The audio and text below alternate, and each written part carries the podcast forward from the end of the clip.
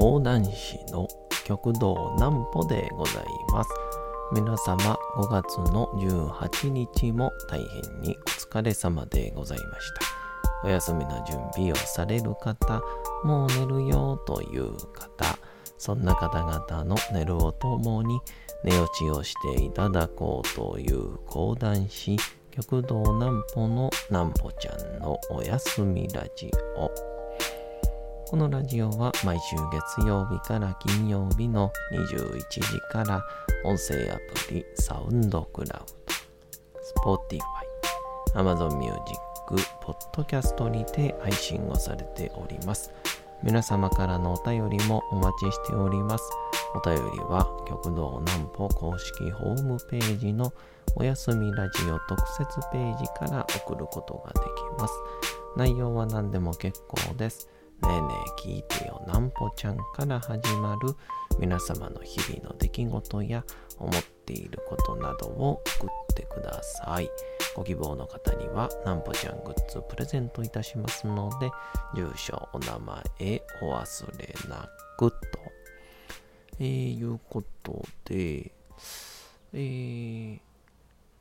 ちょうど今日ですかね、ツイッターにつぶやいたんですけど、まあ、最近結構うーんまあ昔からそんな波はあるわけではないですけどここ最近結構ね機嫌がいいというか、まあ、機嫌がいいっていうとなんかね上ルンルンみたいになっちゃうんですけど、ま、どちらかというとなんかこう浮き沈みが少ないと言いましょうか。まあ余裕があるっていう感じで。で、まあなんでなんかなと、えー、思ったら、一応この数ヶ月やっていること、まあなんか新しいことあったかなと思って、えー、それをちょっとまとめてみました。なんぽちゃんの明日は何の日？さて、明日が5月の19日になりますね。えー、まあ、着々と、えー、5月も時期終わっちゃいますね。この感じでいくと。さて、何の日でしょうか。ボクシングの日。1952年5月の19日、ダド・マリノ氏、当時のチャンピオン、そして挑戦者である白井義雄氏によるボクシング世界フライ級タイトルマッチが行われました。試合は挑戦者であった白井義雄氏が判定勝ちを収めたことで日本初のボクシングのチャンピオンが誕生したことから日本プロボクシング協会が記念日に制定をしております。日本人初のボクシングチャンピオン誕生は当時太平洋戦争敗戦の影響から暗い雰囲気になりがちだったご時世の中で、えー、湯川秀樹博士のノーベル賞受賞古橋広野新選手の水泳自由形世界新記録と並んで日本人に勇気と元気を与える希望の光となったと記録されております。ちなみに白井氏は以後4度の王座防衛に成功した後5度目の防衛戦でアルゼンチンのパスカル・ペレス氏に判定負けを喫し、王座から陥落。1955年5月30日に同相手と世界王座再挑戦リターンマッチが開催をされ白石が5回 KO 負けでこの敗戦をもって現役引退となるも日本全国で応援する声は圧倒的にすごくこのテレビ中継の最高視聴率は96.1%、えー、これは現代でもテレビ番組歴代最高視聴率とされております。そうでしょうね。96.1ってもうみんな見てるんですもんね。素晴らしい。素晴らしいってもう何様だったって話ですけど。というので、えー、まあまあまあまあこの何て言うんでしょうか。この最近のまあある意味落ち着きというんでしょうかで何なのかなと思っているとまあ一つにですね、まあ、これ関係してるかどうかわかんないんですけどまず一つ目が最近朝と昼にフルーツを食べるようになったんですよ。あのー、以前イベントでご一緒した中野瑞希さん、ね、フルーツ研究家の中野瑞希さんに推薦をされてから、えー、フルーツをまず食べるようになったこと。確かに中野さんもおっしゃっててフルーツを食べるようになってからちょっとね気性が優しくなったっておっしゃってましたね。うん。やっぱ人間って嗅ぐ香りとか。ねよくあのお部屋でお香を焚いてリラックスっていうぐらいですから。まあ、香りとか、まあ、そういう柑橘類のこうエッセンスというんでしょうか。に気持ちが落ち着いているのかもしれませんね。で2が2つ目にまあ、だけ振り返った時に一時ちょっと睡眠不足っていうことが多かったので最近、7、8時間、結構ね、寝てるんですよ。だから昼間、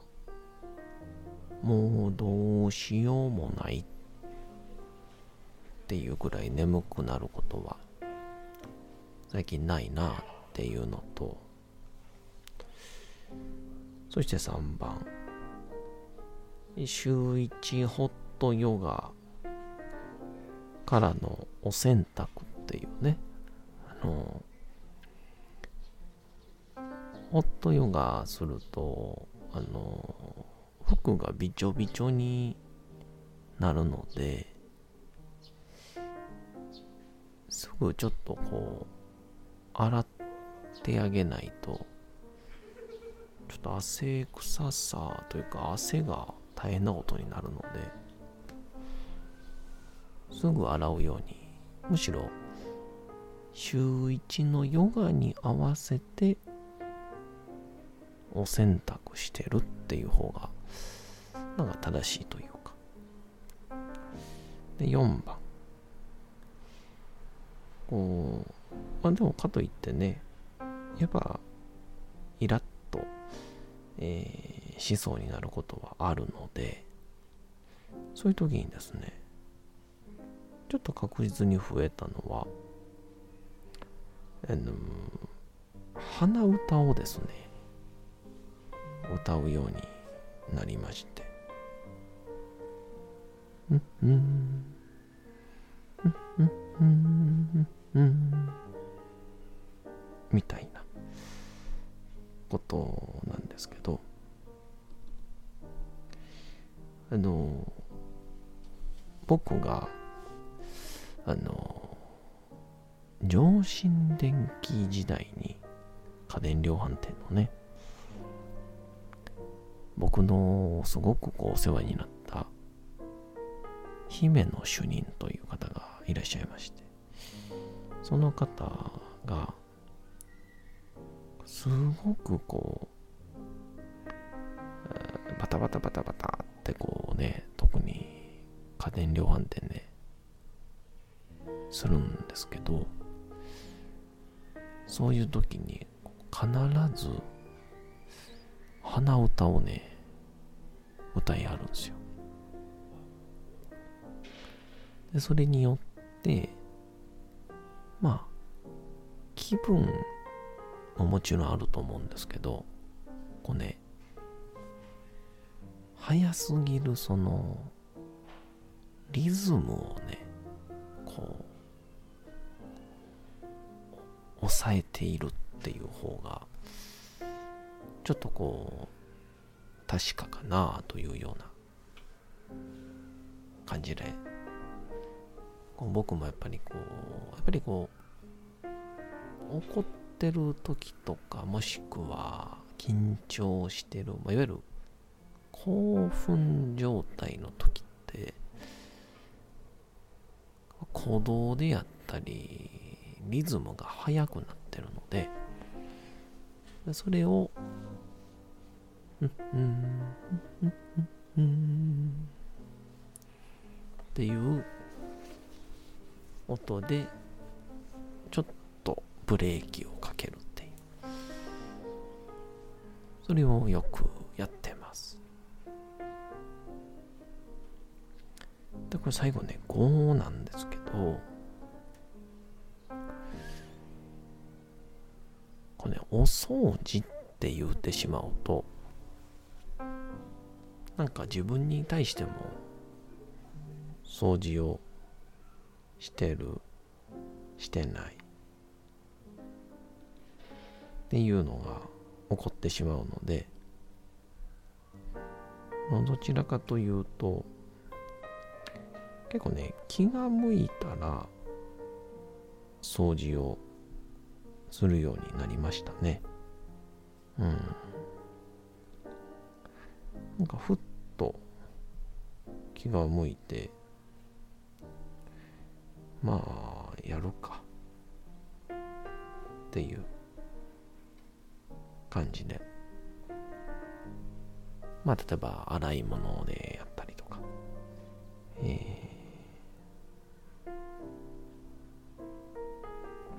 ー、うん。あとは、掃除機であったりとか。あの、よく言われるのは、机の上、部屋の中の散らかり方、もしくは状態は、えー、脳内と一緒ってよく言われるんですけどね。あの、よく言うのが、あの、まあ、よく言うによく言うをかぶせちゃったんですけど、料理人とかがね、調理をするときに、必ず頭の中がごっちゃにならないように、あの、まな板の上であったり、調理場をきれいにするっていうね。あれは非常に大事やなと思うんですけど、中にはあの部屋が散らかっている状態でも成立する人がいるんですけど、あれはあれで、あの状態が一番心地いいっていうタイプの人なので、まあ自分がどっちかっていうのは経験値でしかわかんないんでしょうけど、まあ、っていうので、あの、僕のテーマである、え自分の機嫌は自分で取るというのに、なんか少しずつ近づけてるような気がしたんで、皆さん、ちょっと振り返ってみてください。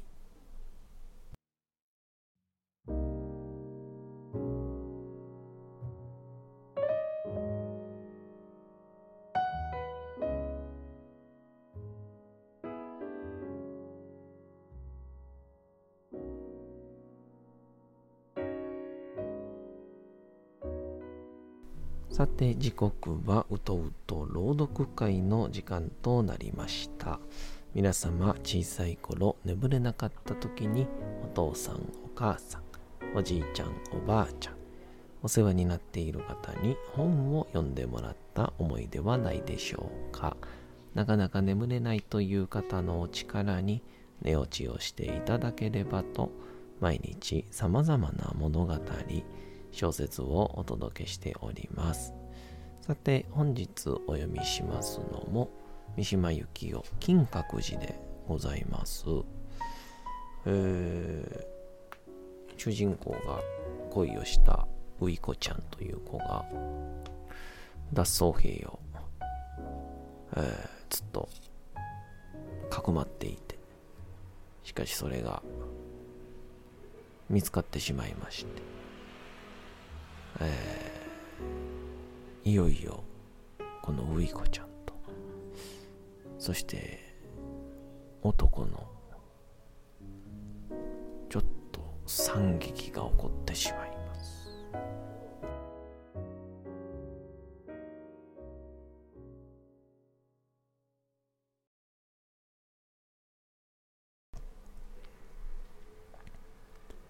金閣寺三島由紀夫。うい子は渡り殿を渡って御堂の闇へ呼びかけた。男の影が現れた。うい子は何かを語りかけた。男は石段の途中へ向けて手にしていた拳銃を撃った。これに応戦する憲兵の拳銃が、石段の途中の茂みから発射をされた。男はもう一度拳銃を構えると、渡り殿の方へ逃げようとしているウイコの背中へ何発か続けて撃った。ウイコは倒れた。男は拳銃の筒先を自分のこめかみに当てて発射をした。憲兵をはじめみんなが我が地に石段を駆け上がり二人の屍の方へ急ぐのに重なって私はもみじの影にじっと身を潜めていたままである。白い木組みは縦横になり、私の頭上にそびえていた。その上からは、板敷きの渡り殿を踏み散らす靴音が、ごく軽やかに音になって舞い落ちてきた。二三の懐中電灯の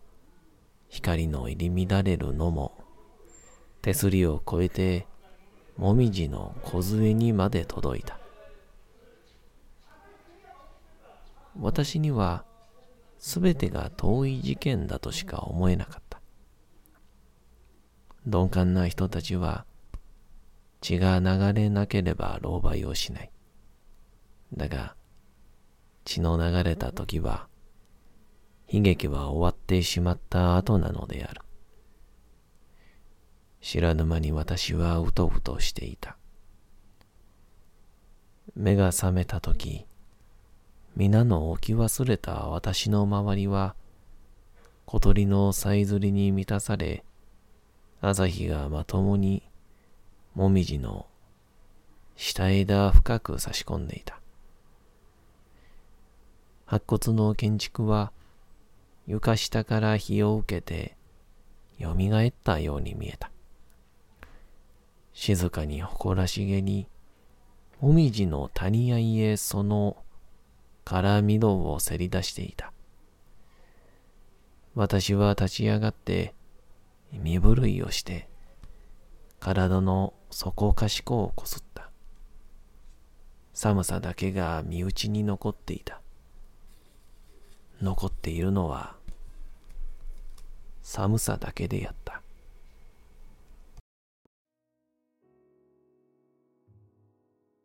さて、本日もお送りしてきました、なんぽちゃんのおやすみラジオ。というわけでございまして、5月の18日も大変にお疲れ様でございました。明日も皆さん、街のどこかでともどもに頑張って、夜にまたお会いをいたしましょう。なんぽちゃんのおやすみラジオでございました。それでは皆さんおやすみなさい。すやすやすやーん。